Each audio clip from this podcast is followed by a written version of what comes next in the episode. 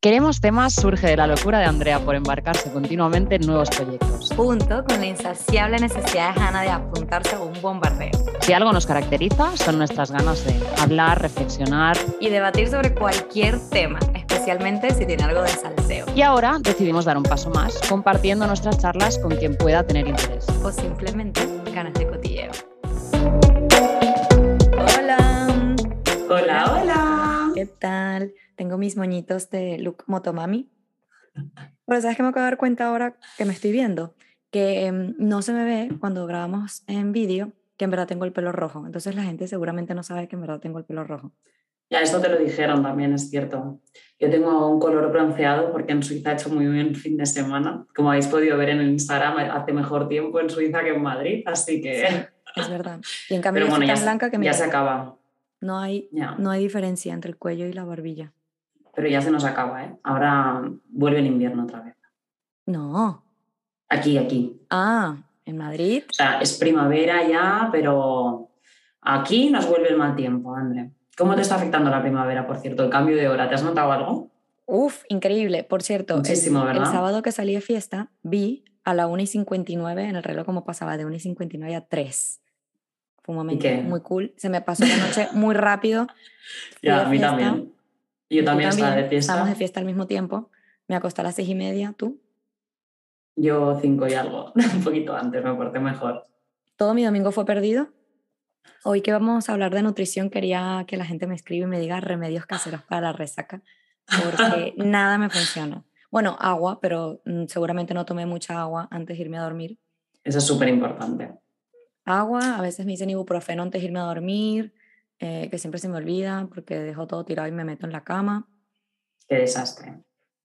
Bueno, hemos metido aquí un rollo para empezar. Que, hola, pimponeros, bienvenidos un día hola. más. Sí.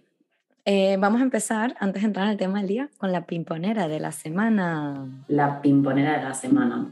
Bueno, la pimponera de la semana la traigo yo y es la doctora Gladys West. Eh, ella es una matemática estadounidense afroamericana, nacida en el 1930, y fue una de las precursoras o una de las que contribuyó a lo que fundamentó el sistema de posicionamiento global, o más conocido como GPS. GPS. Ah, GPS. Sí. Entonces, nada, ella crece en una granja en el estado de Virginia, en Estados Unidos, y ella, bueno, pues eh, sabía que la educación iba a ser la única forma de no dedicarse a lo que sus padres eran, ¿no? Como granjeros, farmers. Entonces ella ah, desde muy niña ayudaba a sus padres en la granja y por la tarde estudiaba, que iba a una escuela que por entonces todavía las aulas se dividían en aulas para negros y aulas para blancos. Mm. Ella enseguida empieza a sobresalir en el colegio, ¿no? se empieza a desmarcar un poco porque era muy buena estudiante y demás y estaba muy motivada. Ella dice incluso que después se arrepintió ya llegada a la universidad de no haber salido un poco más y no haber disfrutado un poco más. ¿no? Pero bueno, tenía como muy claro que su foco era educarse eh, le apasionaban las, las, matemáticas, entonces llega un punto que ya quiere ir a la universidad, sus padres no se la pueden pagar, pero abren justo dos becas. Mm. Ella consigue una de las becas de su escuela para poder pagarse la carrera de matemáticas en la Universidad de Virginia y bueno, se gradúa y empieza a trabajar bueno, a tiempo parcial durante la universidad como a canguro para poder irse pagando pues, la habitación, un poco su día a día. Bueno, ¿por qué nos canguro inspira? para la gente que nos oye en Venezuela es niñera. Ah. En así se canguro. Ah, bueno, niñera, sí. Babysitter. y bueno, nos inspira porque, bueno, es mujer afroamericana con todo lo que se suponía, ¿no? En los años 30, cuando se gradúa, además de un máster en, matemáticas también, eh, una carrera principalmente de hombres, además, ya se dio cuenta que en la escuela ella sobresalía en la escuela rural, pero en la universidad era mucho más difícil, claro, se tenía que esforzar el doble o el triple. Y ahí cuando se gradúa entra a trabajar en una base naval.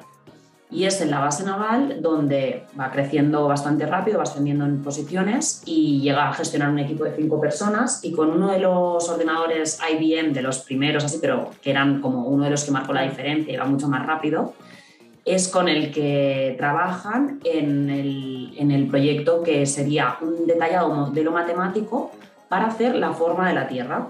Y mm. eso es lo que dio la base una vez tenían toda la Tierra mapeada, digamos, es lo que dio la base para el GPS, el Google Maps o cualquier otro GPS de los que utilizamos hoy en día.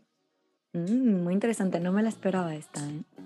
Has visto, ¿eh? He sacado ahí una pimponera Así que Porque Virginia Woolf gracias. la conocía, pero Sí. esta- Gladys West, gracias por tu contribución. Y la tipa además se, se retiró, vive todavía, tiene 90 y pico años, claro. Ah, Y se retiró a, mm, a los 68 años porque le dio un infarto, pero aún así a los 70 se graduó en su PhD. Se metió en Administración Pública y Política y se sacó un PhD a los 70 años. O sea, es que es inspiradora eso- por donde sí, la sí, mires. sí. A mí eso me sorprende de muchas... eh, hay una mujer que es catalana que se llama Anna Schlegel, eh, que yo he ido a muchas charlas de ella. De hecho, estudió en ESI. Es de nuestra, Ah. una charla en, en ESI.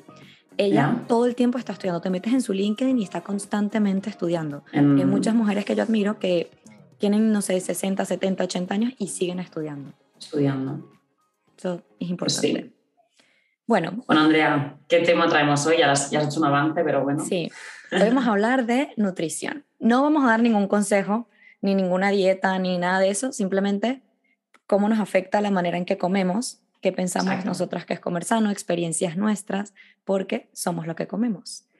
Exactamente, sí, es un poco más bien, como siempre, una charla entre nosotras, las dos nos hemos asesorado un poco ¿no? con, Así. con amigas nutricionistas que tenemos a nuestro alrededor y vamos a compartir un poco pues desde mitos, también derribar un poco mitos ¿no? y hablar Ujú. un poco en general. ¿Quieres empezar, Andrea? Ostras, esto es una muy buena pregunta. Yo creo que desde la universidad tú siempre has comido sano. Sí, yo siempre he intentado comer sano, siempre me ha gustado comer sano y mm, creo que a día de hoy también lo intento bastante. Lo que sí que no tengo una relación y cada día menos, yo he aprendido a no tener una relación, ah, digamos, obsesiva con la, con, Mm. con la comida, ¿no? Porque sí que en muchas épocas de mi vida más jovencita eh, me obsesionaba mucho más, me preocupaba mucho más, eh, contaba calorías, ¿no? o me sentía muy mal cuando me permitía algún capricho y tal. Y a día de hoy gestiono muchísimo mejor eso. Es como hoy siento que me apetece tal, me lo como y no me sabe mal. Ahora, entre semana intento cuidar bastante mi alimentación. Sí, yo igual. Para mí, también? para mí, sí, para mí, pero yo he tenido como una evolución. Sí, En la universidad, yo pues no teníamos mucho tiempo. Yo luego último año me fui a vivir sola y Mm. yo comía mucha carne, pollo, o sea, carne animal y era siempre como en la sartén vuelta y vuelta y luego pues arroz, mm, pasta o de este puré de patata así mm, instantáneo. Y sí. me acuerdo cuando empecé a trabajar en consultoría, que viajaba tanto que no, igual no comía, no comía bien. Y de hecho, mentira, en. Erasmus, yo, mi dieta era eh, leche con cereales, que desayunaba y cenaba eso, y luego me compraba Mm. packs de Milka Oreo, que me los Mm, dejaba en la nevera y me podía fulminar una tableta diaria. Claro. Y esto es que ni compro. ¿ves? Y estas cosas ni las compro. Yo su- suelo intentar no tener este tipo de cosas para no caer en la tentación. Si un día me apetece, voy, me lo compro, me lo como, punto. Pero como mucho tengo chocolate negro, ponle cosas así. claro, con sal, Pero ya está. rico. Y yo me acuerdo que cuando volví del Erasmus, yo lo pienso ahora y digo, esta cosa no se me ocurriría volver a hacerla. Con una amiga del Erasmus, dijimos, yo volví a ir a París luego más adelante, Sí, me acuerdo. Y dijimos, vamos a ver quién logra a del- como que llegar a 50 y pico kilos, no me acuerdo, no me acuerdo qué tal, pero a ver quién llegaba, quién bajaba más de peso, ¿ok? O sea, locas. Y yo dije, voy a dejar todo el azúcar de los cereales de la mañana que yo tomaba, las galletas que yo comía, todo. Y dejé, lo corté de golpe, Jano, unos dolores de cabeza. Horrible. Horrible. Claro, es Como como, Es como una sí, es como el- es como una droga. Claro, la, el me metía- adictiva. Sí, sí, me metía una galleta y me calmaba. Y no pude dejar el azúcar de golpe porque no, no podía ni, ni ir a las clases porque me, me daban unas migrañas mortales. Y luego cuando volví de, cuando estaba trabajando tanto en Suiza y tal de consultoría, y ya me dijeron, ya te vas a quedar un tiempo en Barcelona, tranquila, sin viajar mucho, me, no sabía, me di cuenta que no sabía cómo comer. O sea, no sabía cómo mezclar, eh, como por ejemplo, ahora que ya sé mejor, porque ya voy a contar luego, que si las lentejas con el arroz para que se puedan formar como proteína con tal, o no sabía cómo mezclar los alimentos. Y empecé con la primera vez con una nutricionista. Exacto, no me gustó. importante. No me gustó porque no me gustan los nutricionistas que te dan una dieta específica. Fija. Sí, como No deberían. no específica, pero digo, eh, aparte de fija, o sea, que no, me, imagino que tienen que personalizarla, pero de esos que te Correcto. dicen por la mañana, un vaso de leche con tres no sé qué, con cuatro, no sé, piezas de fruta. No me gustaba porque era muy rígido. Claro. Tienen que decir los nutrientes que tienes que tomar y los macronutrientes, exacto.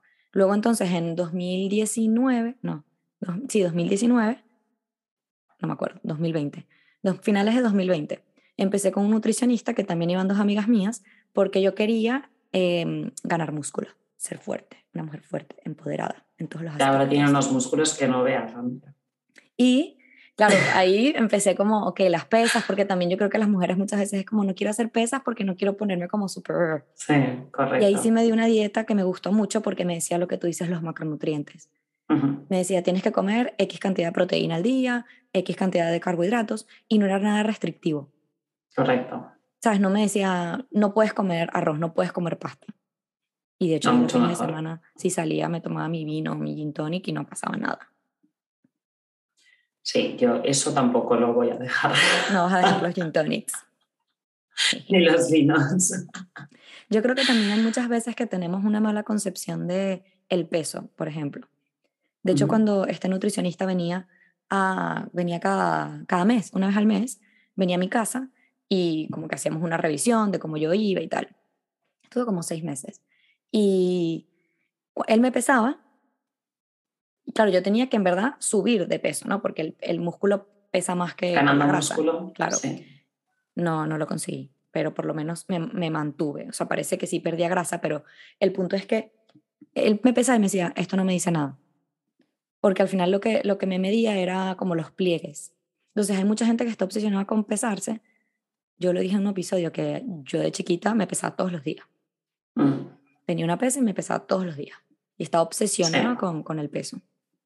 No, es un drama pesarte cada día y es eso, no, no es el mejor indicador de, ni de tu salud, ni de si estás eh, haciendo bien las cosas o, siguiendo tu objetivo, ¿no? Cuando te pones un objetivo. Sobre todo, Andrea, yo creo que lo primero, ¿no? Que queríamos hablar de qué es comer sano qué es lo que consideramos comer sano hoy en día. Entonces, para mí realmente es, uno, tener muy claro que no existen dietas milagro, que nadie va a darte una dieta que te vaya a asegurar perder 5 kilos en tres días.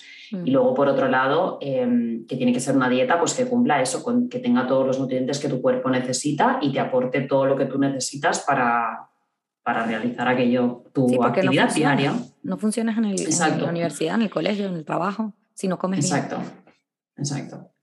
¿Cómo, cómo, ¿Cómo nos afecta? O sea, yo, por ejemplo, estaba hablando con esta amiga, voy a decir su nombre, Vivi Rodríguez, que es eh, nutricionista y me ayudó, me pasó muchas cuentas de Instagram y artículos. mi, mi, nutricionista también se apellida Rodríguez, pero Natalia. Rodríguez. Pues las Rodríguez nos ayudaron y ella me decía que, por ejemplo, hay una cosa que se llama la microbiota y luego me leí un artículo de Health, eh, Health Harvard que también hablaba de eso, de que en tu, el 95, ¿sabes? La, la, serotonina, que es la hormona que te ayuda como a nivelar tus estados de ánimo, entre otras cosas, eh, se produce un 95% en la parte de tu intestino, ¿vale? Como en el, en, en la parte, en el tracto gastrointestinal. 95% del, de la serotonina, ¿vale? Que tú generas. Entonces, claro, tienes que comer bien porque todas las bacterias que están en el tracto gastrointestinal, que se llama la microbiota, se alimentan, por ejemplo, de fibra. Si tú no les das los nutrientes correctos, entonces no estás produciendo correctamente serotonina y tus, tus cambios de humor, o sea, no tu, estado de ánimo se ve afectado. Va a variar. Claro, y entonces hacían estudios como de la dieta, por ejemplo, mediterránea, la dieta japonesa, que la dieta mediterránea es muy famosa de, de porque es súper sana. Em, las personas que tenían un estilo de dieta así tenían menos probabilidad de sufrir depresión, por ejemplo. Claro es cierto, ¿no? ¿Cómo influye, ¿Cómo influye lo que comemos en nuestro cuerpo? Porque siempre está la parte física, creo que el primer indicador, lo que decíamos, es el peso, pero luego además pues hay una serie de enfermedades que se pueden desencadenar si no tenemos, ¿no? O al menos es como un poco la alimentación puede ser la prevención a no desarrollar esas enfermedades. Está claro que si te tiene que tocar un cáncer te va a tocar, ¿no? Pero quizás con una alimentación más sana te va a ayudar a prevenir ese posible cáncer o esa posible diabetes, por ejemplo, ¿no? Si tú comes en exceso azúcares y demás, o la osteoporosis, hay un montón de, mm, alimentos que nos pueden ayudar pues, bueno, alimentos que nos pueden ayudar, no. Ojo, que esto después es un mito que hay que desmitificar, que después voy a hablar. Pero sí que es verdad que una mala alimentación nos afecta mucho eh, a nuestra salud, tanto física como mental, porque lo que tú dices, después te sientes mal contigo mismo, mm. no te ves bien, entonces ahí se desencadena pues, una serie de, puede ser depresión, puede ser necesidad de pues, eh, esconderte, ¿no? O, o isolate, aislarte de la gente. Y, ahora que dices esto de, cómo te afecta en el estado de ánimo, bueno, el alcohol obviamente es un depresor y yo ayer estuve todo el día en mi cama metida, pero yo me acuerdo en mi empresa, eh, cuando yo empecé, nos pagaron un nutricionista, mentira, me equivoqué, ese fue el primer nutricionista al que yo fui. Y yo me lo tomé súper en serio y dije, no sé si te acuerdas, voy a dejar de tomar alcohol. Y dejé de tomar alcohol durante un mes y salía de fiesta pero no, no tomaba alcohol. Y noté un cambio, o sea, increíble, porque yo ahora como bien y tal, de hecho, lo que me gustó del último nutricionista es que yo ya no voy, pero sigo comiendo igual que como él me dijo, o sea, agarré ese hábito. Entre claro, hiciste estilo de vida y ya te lo, te lo guardaste. Pero lo de dejar el alcohol, la piel, eh, como te, te, se te ven como que, ¿sabes? te ves más como más fibrada porque estás como, no sé, eso fue increíble, pero claro, hay, la sociedad es muy difícil ir a un plan y no tomarte una copa de vino, eh, ¿sabes? Es muy, muy complicado mantenerte ahí. Sobre todo eso, es que si eres un bebedor social, ¿no? Que, que, que sales o, recibes a gente en tu casa y entonces pues hay una cervecita o un vino, tal, es como súper difícil. Siempre, siempre, no es y que un agua, no, siempre dices un vinito. Sobre todo si disfrutas, ¿no? Del vino, de la cerveza o de lo que te vayas a, tomar, Andrea, es cierto. Sí. Em, bueno, yo... Cuéntame. No, quería hablar de algunas tendencias, pero no sé si tenías tú unos mitos que querías decir. Sí, primero quería hablar justo de esto, de, las dietas milagro, ¿no? Que, bueno, justo Natalia, ah, mi amiga, me decía que cuando estaba en la universidad, una de las primeras cosas que les dijeron, que ella le marcó bastante, fue cuando, cuando estudiaba la carrera de nutrición, fue cuando salgáis de la universidad os vais a topar con 10.000 dietas milagro o dietas de moda y cómo podéis detectar que, que, son dietas que realmente no existen, ¿no? Entonces, bueno, me dio como unos puntos ahí que decía, ¿no? Uno es que no, que no son personalizadas, que no importa para quién sean, que es pues, pues pollo y piña para todo el mundo y se adapta a hombre, mujer, en diferentes edades y demás. Dos, pues también que demonizan alimentos, es decir, que mm. prohíben. Ninguna dieta debería prohibir alimentos, porque es ahí cuando empiezas a generar una mala relación con la comida. Luego también decía que clasificaban algunos como superalimentos a los que les atribuyen cualidades casi mágicas. No existen los superalimentos, es una mentira. Superalimento es chía, por ejemplo, la chía. Es chía, es cale, es arándanos, es quinoa, es todas estas cosas. Luego que fomentan sustituir comidas por suplementos alimenticios, pastillas, ah, como una barrita. ya. Tú sabes, todo este tipo de cosas. Eh, algunas fomentan incluso saltarse comidas para compensar, es decir, por ejemplo, ¿me he pasado ayer? Ah, pues no como hoy. No, nunca, error, fatal. Fatal. No, hagáis esto. No. Luego que estimulan el tener un cheat day o día permitido en el que comes ah, todo lo que no te has comido. Eso es súper famoso en una época. Y eso es lo peor, el cheat day. Es como, hago toda la dieta a la semana y, y este día me permito comer todo lo que no me he comido. Claro, y al final es como, pues estás perdiendo todo lo que ¿no? llevas trabajando en toda la semana. Y luego que, que, que, ninguna presenta estudios científicos ¿no? que demuestren que, sirven para algo realmente. Entonces ella decía, si, hay, si os dan una dieta que al menos cumple uno de estos requisitos que hemos listado ahora mismo, corre. ¿Ves? Estoy pensando, y mi última dieta me gustó mucho porque no era, o sea, no tenía, el, tipo me dijo, no te voy a dar cheat day, sino que trata de seguir igual la, la, la dieta. Es que no era dieta, ni siquiera era como comer bien. No, yo no me... No, y estaba súper... Sí, sí, sí, es, es, es, es, estilo de vida, es hacer un hábito de un estilo de vida que comporta comer sano la mayor parte del tiempo, mm. teniendo tus... Ah, caprichos. Sí, oye, que iba a un restaurante y me comía mi torta de chocolate si yo quería, o sea, no, no. Y luego no estaba al día siguiente como que, ay, tengo que compensar y comer menos. No, no, comía igual al día siguiente. De hecho, Vivi, esta amiga que también me ayudó con el episodio, me pasó un post de una, de una cuenta de Instagram que ponía, estamos tan, tan, tan mal acostumbrados a comer mal que comer bien se le llama dieta.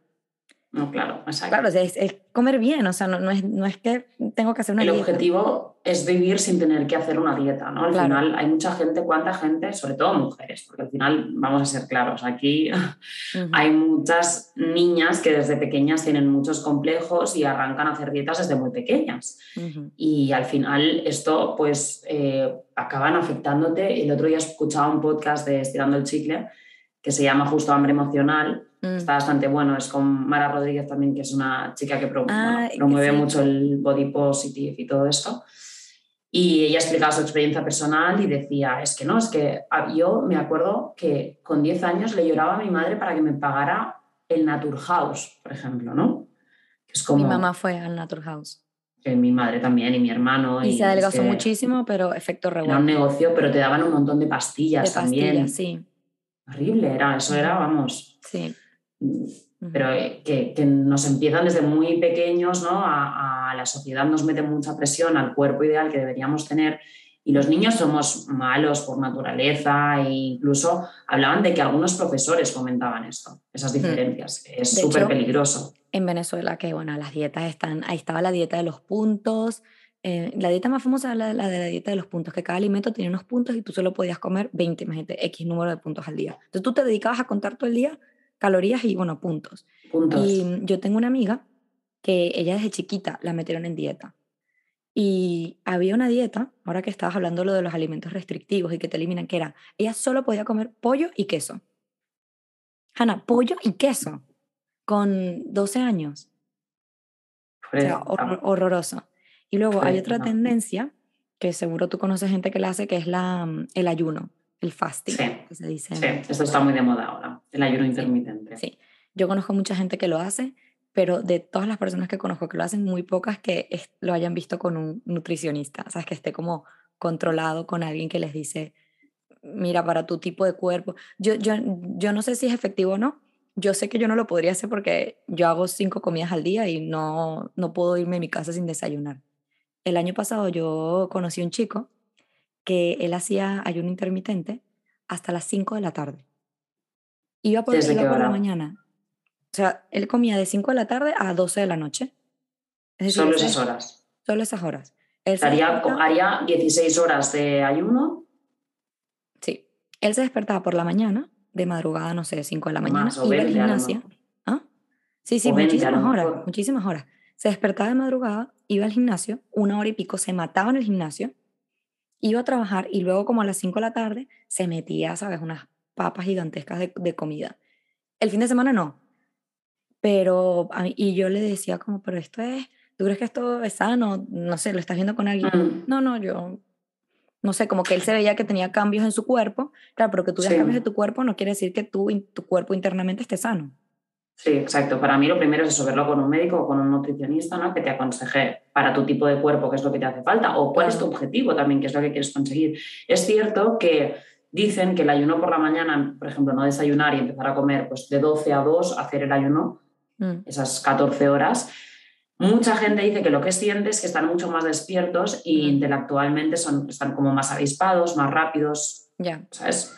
Y tienen un mejor rendimiento tanto físico como intelectual. Esto es lo que he escuchado yo. Yo la verdad que tampoco lo he probado. Ha habido días que porque no te apetece, no has cenado y al día siguiente a lo mejor, pues sin darte cuenta te han dado, a mí eso sí me ha pasado, de, ay, me tomo solo un café y son las dos y porque estás trabajando lo que sea, pero a propósito tampoco lo he probado, la verdad. Ujú, ujú.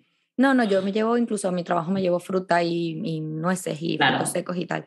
Ella, mm, Vivi, en su cuenta de Instagram, que luego la voy a decir que es mi recomendación, ella Ujú. tiene un post muy cool que hablaba de el hambre y la saciedad.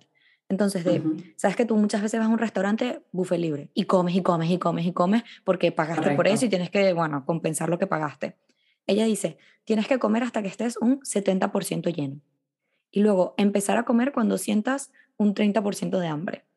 O sea, es que no es que estés hambriento así que ya estés al 80%, sino que cuando ya tú ves que estás como a un 30% de hambre, Correcto. empieza a comer. O sea, no esperes a estar hambriento porque entonces eso pasa, que a, mí me ha pasado muchas veces, que llegas a la casa muerta de hambre y haces unas mezclas rarísimas, agarras lo primero que hay en la nevera. Sí, ese es uno, uno de mis consejos, de luego, iba también muy relacionado por ahí. Mm. pero bueno, lo, puedo- lo voy a comentar ya que estamos haciendo algunos tips, que sería justo eso, que cómo diferenciar realmente si tienes hambre real o hambre emocional, que es lo que nos pasa muchas veces. Ay, ¿cómo Es como, haces? ay.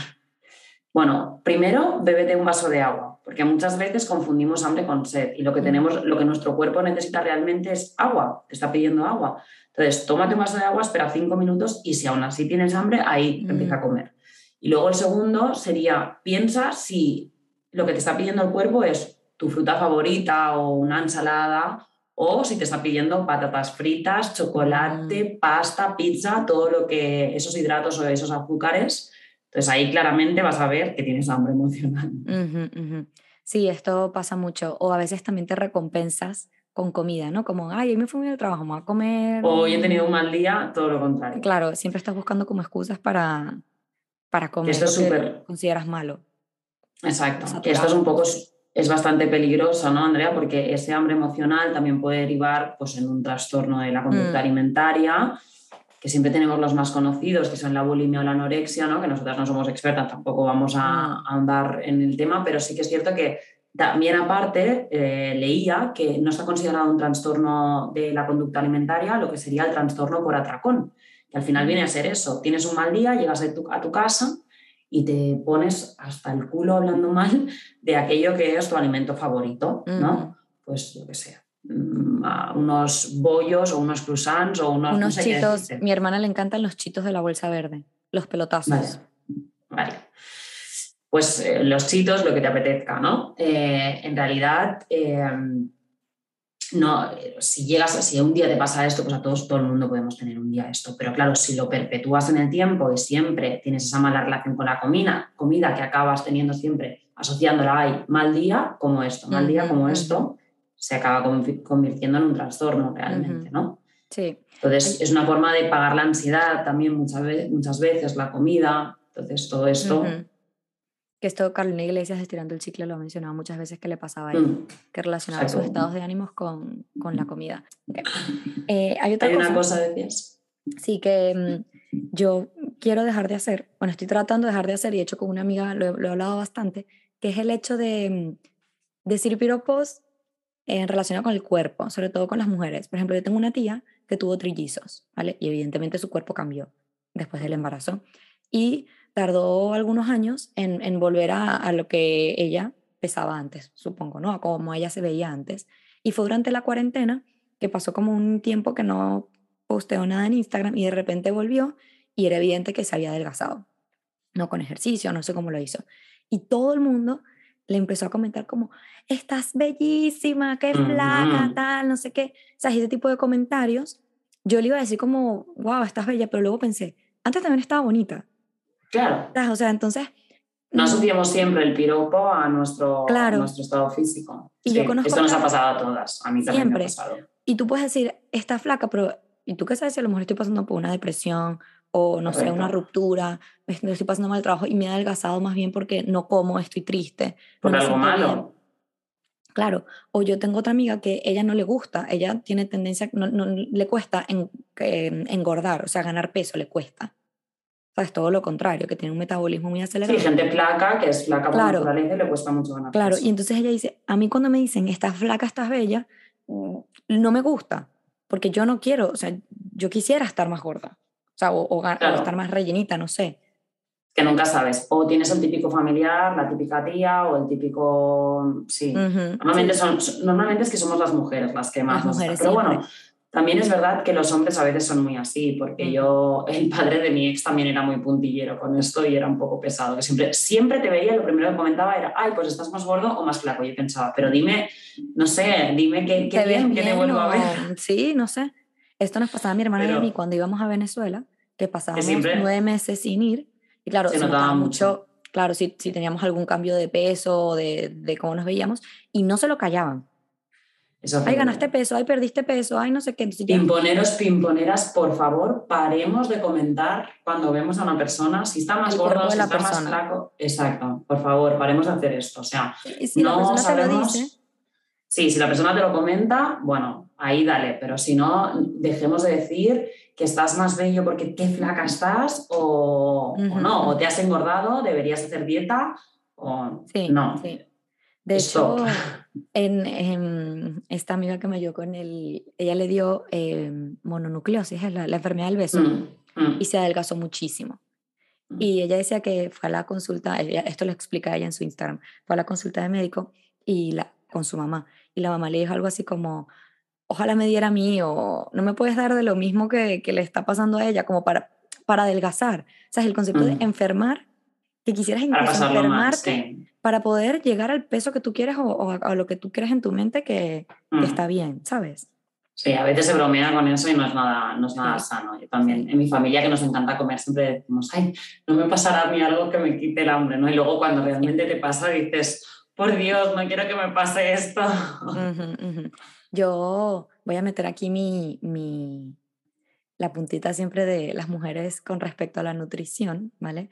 Que me estaba leyendo un artículo que decía que al final todo lo de comer mal, por ejemplo, muchas veces afecta más a la mujer, pero porque en muchas culturas, patriarcales sobre todo, la, mm, a la hora de la comida, la mujer es la que sirve las raciones, entonces normalmente siempre le das la ración más grande al hombre, porque el hombre es el que va a trabajar, ¿no? A lo mejor Trabajo físico. físico, exacto. Entonces, normalmente la mujer se queda con raciones más pequeñas. O si hay que repetir, oye, no, pues vamos a esperar a que sea el hombre el que repite, porque es el que tiene que proveer o lo que sea. Entonces, claro, todo O esto... siempre dejarte algo en el plato porque está mal terminado el plato. Y yo soy de las que mojo pan y rebaño el plato. limpias todo el plato. Claro, entonces Exacto. todo esto afecta a que las mujeres, pues en determinadas sociedades vamos a comer peor, nos vamos a alimentar peor para que el hombre en, en la casa o lo que sea coma mejor. Correcto. Siempre, siempre hay una, una visión femenina, visión. ¿sabes? O, o de, de, de género Sí. en, en todos los, en todos los puntos.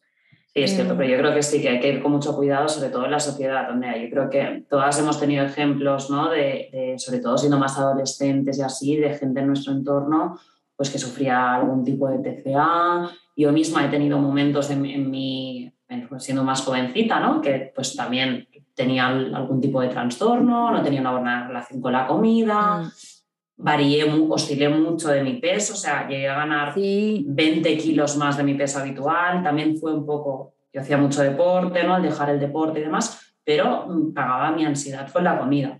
Y esto era una muy mala relación, ¿no? Y hasta que aprendes un poco por qué estás callando lo que tienes dentro con la comida, ¿no? Y, y ahí, pues, chicos, ir al psicólogo, hablar las cosas, eh, comentarlo con la familia si necesitáis ayuda, ¿no? Sobre todo decirlo porque es súper importante, ¿no? ¿no? No lo dejéis Yo me pasar, no os acuerdo- lo quedéis callado. cuando tú ganaste muchísimo peso, que fue justo cuando terminamos la universidad, que yo Mm. un día te, te dije, me acuerdo que era en tu casa, ¿Estás bien? y te dije, Ana, ¿estás bien? No te dije tipo, te engordaste, que, que, que, Ah, sino que te dije, te dije como, tú nunca mm, habías estado así, o sea que mm, Sí. tú eres una persona súper deportista y tal, y te pregunté, ¿está pasando algo contigo y tal? Y me dijiste como que, no, no sé si luego ahora, viéndolo más hacia Sí. adelante, No, claro, ahí tampoco no lo normalizaba yo mucho, Andrea, ni lo hablaba realmente, Mm. pero sí, ahí estaba pues trabajando muchas horas, no tenía, estaba quizás tenía, no, no diría depresión, pero no me estaba sintiendo nada bien conmigo misma. Entonces sí que era una parte emocional, ¿no? una carga emocional muy grande que yo estaba pagando de esa forma, con, con, por ejemplo, pues comiendo compulsivamente, ¿no? ujú. con ese trastorno por atracón que decíamos antes. Yo me acuerdo que en ese momento Entonces- tú me dijiste, y que tampoco me pareció desalocado, que era como que durante el último año de la universidad estábamos tan ocupados, eh, trabajando, estudiando, tal, que ahora ya que teníamos más tiempo disponible y ganábamos mejor, como que habías decidido un poco relajarte y,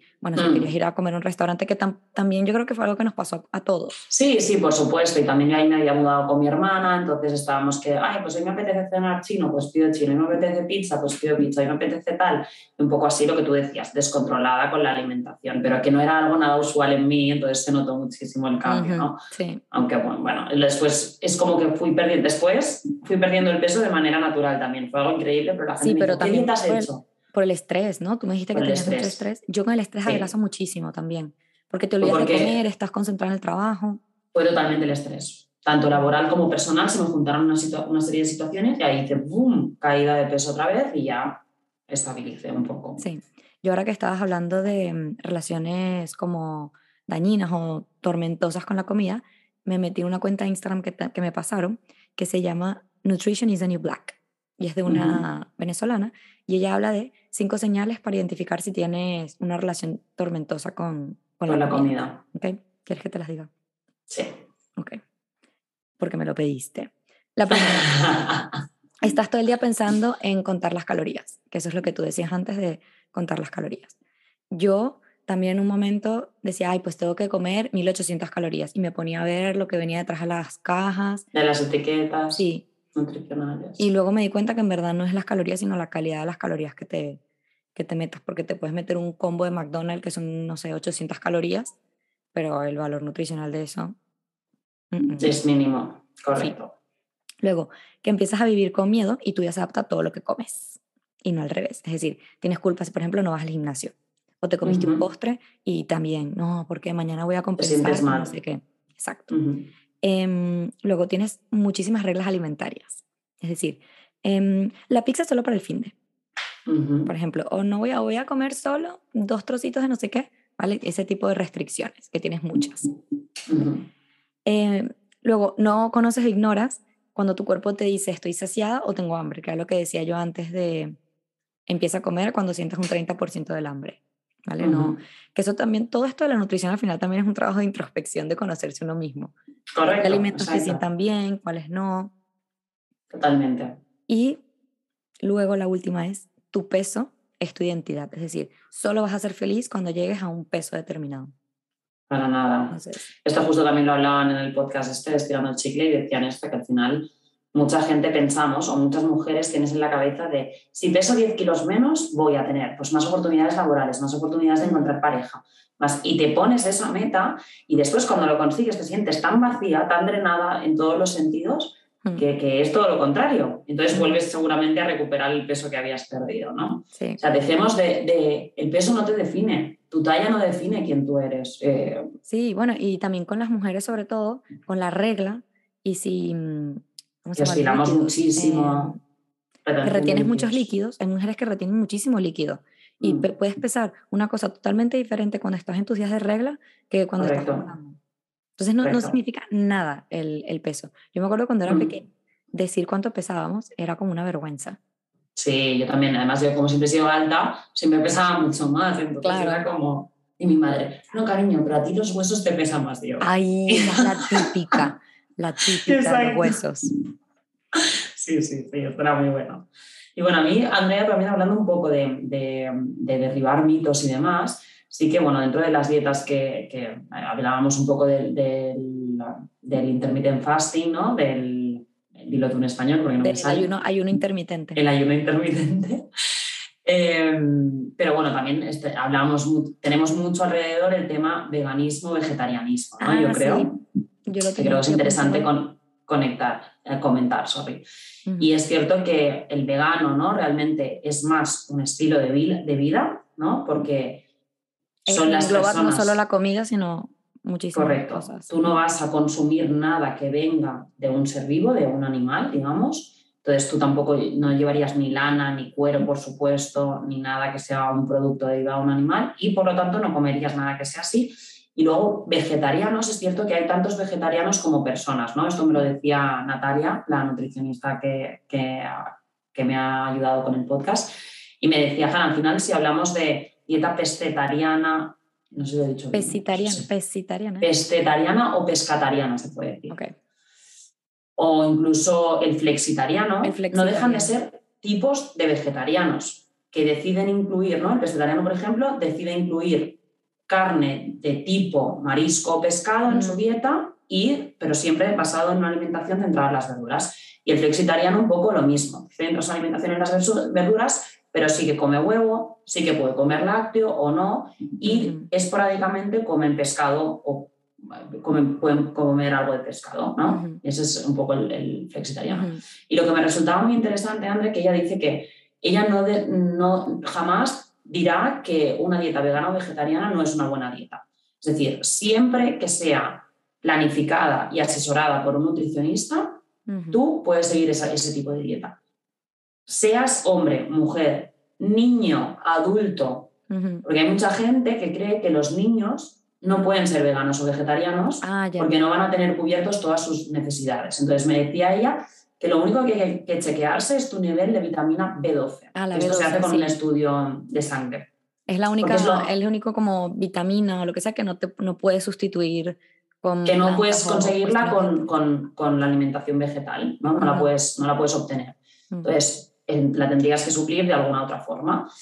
Pero quitando eso, hasta los niños pueden ser vegetarianos o veganos, ¿no? Que sí que es cierto que muchas veces se critica mucho eso de si los papás son veganos o vegetarianos, lo, hacen crecer en ese tipo de dieta al niño y la sociedad muchas veces no lo ve bien porque dicen, pero al final, ¿qué diferencia de que tú les estés, le estés dando carne todos los días? ¿no? Es, al final es una decisión de los padres Mm. igual el niño puede decidir de mayor, igual que el niño de mayor puede decidir Claro. ser vegetariano, puede decidir Lo contrario. no serlo. Entonces, Yo cuando me fui a Asia en 2019, lo hice también por un tema de, mm, o sea, no soy vegetariana, pero dejé de consumir, de comprar carne yo directamente, pero subí a un restaurante por tema de comodidad y de, no sé, de no decir a la gente, ay, no, este restaurante no, que no tiene cuestiones vegetarianas, pues sí como carne perfectamente y pollo y todo. Em, pero lo hice más por un tema de, mm, bueno, de salud, pero también por el medio ambiente. Porque, o sea, en- conciencia ecológica. exacto, el gas metano de las vacas y no sé qué y no sé cuánto. Pero no, y de hecho la, cuando yo hice la dieta con el nutricionista, no la dieta, pero esto que hice con el nutricionista, le, la, Aprender hice, a comer. la hice vegetariana porque quería aprender a comer vegetariano. Y sabes que cuando... Y, y fue muy cool porque cuando tú empiezas con una, a, a comer vegetariano, tienes que aprender a cocinar sí o sí. O sea, tienes que Claro. empezar como a inventarte cosas, que si ahora de dónde cojo la proteína, entonces que si lentejas, garbanzos, tofu, aunque todavía el tofu le tengo que agarrar ahí el tal, y, y te, te pones más Te creativa. hace innovar. Sí. Claro, Esto es una gran verdad, porque también justo a Natalia me comentaba que mucha gente viene y le dice, ay, es que me volví vegetariano y he engordado. Claro. ¿Y por qué es? Porque si tú al final limitas tus opciones y solo comes pasta o pizza que sepas que no viene con, ¿no? Con que sea una pizza de verduras, por ejemplo, o limitas y todo el tiempo comes lo mismo, acabas Sí. teniendo una, una- una alimentación con demasiado hidrato, ¿no? hipercalórica, y encima te faltan nutrientes. Claro. Entonces, por eso ahí necesitamos el trabajo de un nutricionista que nos, que nos ayude. Sí, por eso yo fui a un nutricionista porque yo sabía que quería disminuir la cantidad de carne y, y no sabía cómo comer y no quería hacerlo sola tampoco. Claro. Bueno, para ir redondeando, Andrea, ¿tienes algunos consejos o tips? Bueno, no, no voy a dar, voy a dar una conclusión del, del, del episodio, no voy a dar ningún consejo porque yo no soy nutricionista, pero em, esta amiga me pareció muy cool, Vivi, ella tiene en su Instagram un post que pone que para aprender a comer bien es esencial organizarte, planificarte Correcto, y encontrar una rutina. ¿Vale? Mi hermana, por ejemplo, cuando ella también empezó con este nutricionista mío, y entonces se hacía su menú. O sea, él le daba las guías y entonces ella mezclaba y hacía el menú y con el novio se organizaban y ya compraban todo lo que tenían, no tenían que pensar cada día, porque muchas veces que si tienes que pensar en eso te da fastidio y terminas Claro. comiendo eh, lo primero que encuentras. Luego, que, que el peso no es importante, ya lo hemos dicho, creo que es una conclusión muy, muy, muy importante, y que trates de identificar cómo te sientes con la comida que comes ahora mismo. Es Ujú. decir, em, estás comiendo, por ejemplo, yo como mucho queso, me gusta mucho el queso.